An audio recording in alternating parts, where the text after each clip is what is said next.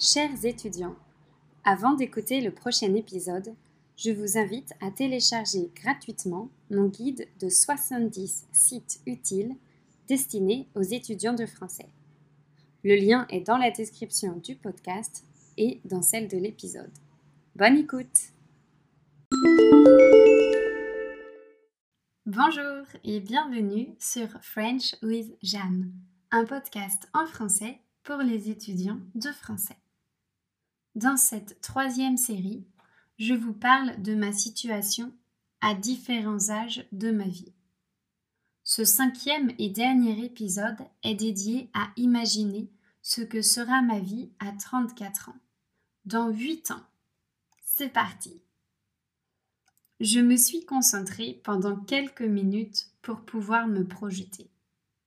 Ce n'est pas un exercice habituel pour moi j'ai des difficultés à me projeter, ne serait-ce que dans un an. Alors, dans huit ans, ça fait beaucoup. Quand j'aurai 34 ans, je crois que ma vie sera bien différente de celle d'aujourd'hui. Je pense que mon copain et moi aurons enfin trouvé un lieu où nous installer. Dans cette ville mystère, nous achèterons un appartement ou une maison que nous décorerons avec soin. Notre logement sera paisible, avec un canapé confortable et des coussins moelleux, des bougies pour des soirées romantiques et du mobilier blanc.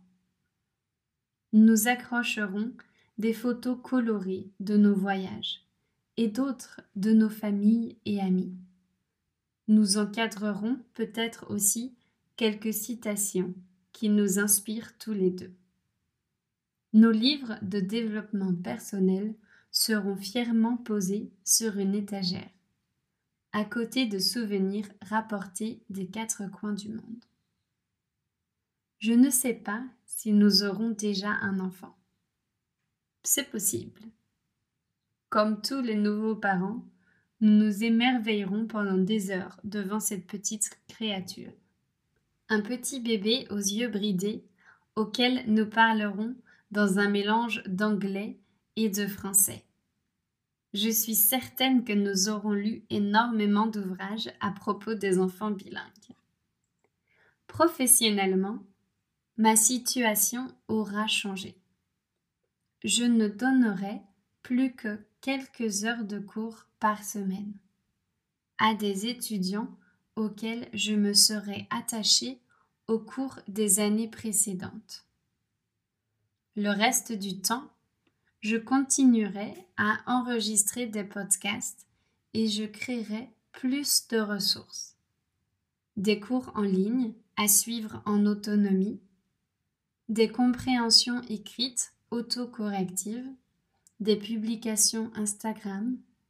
Je peux tout imaginer que ça me permette d'exprimer ma créativité.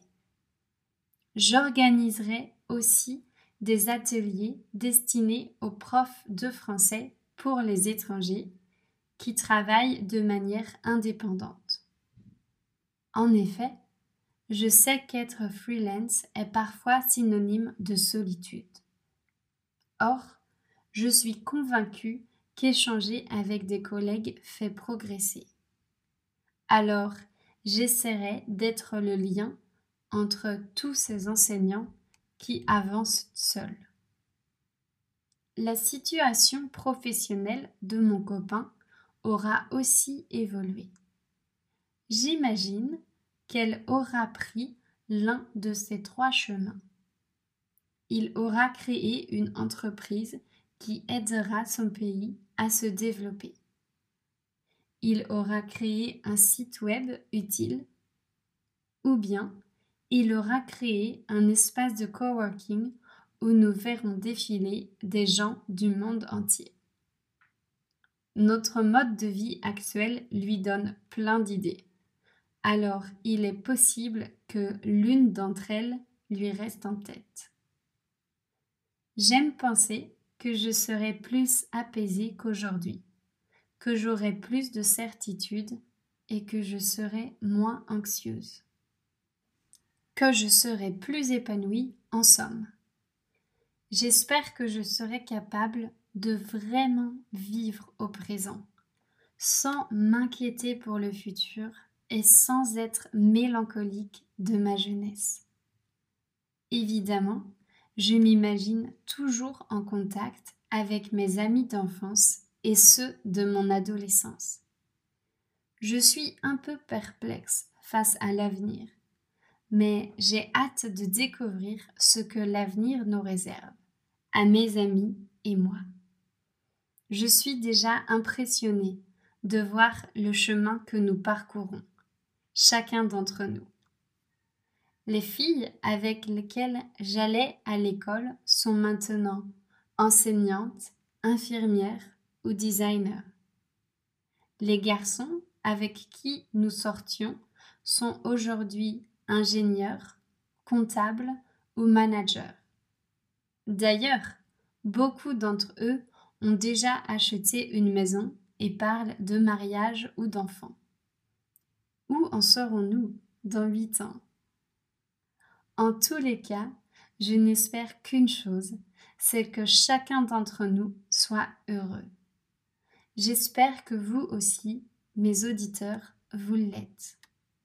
Encore une fois, merci de m'écouter.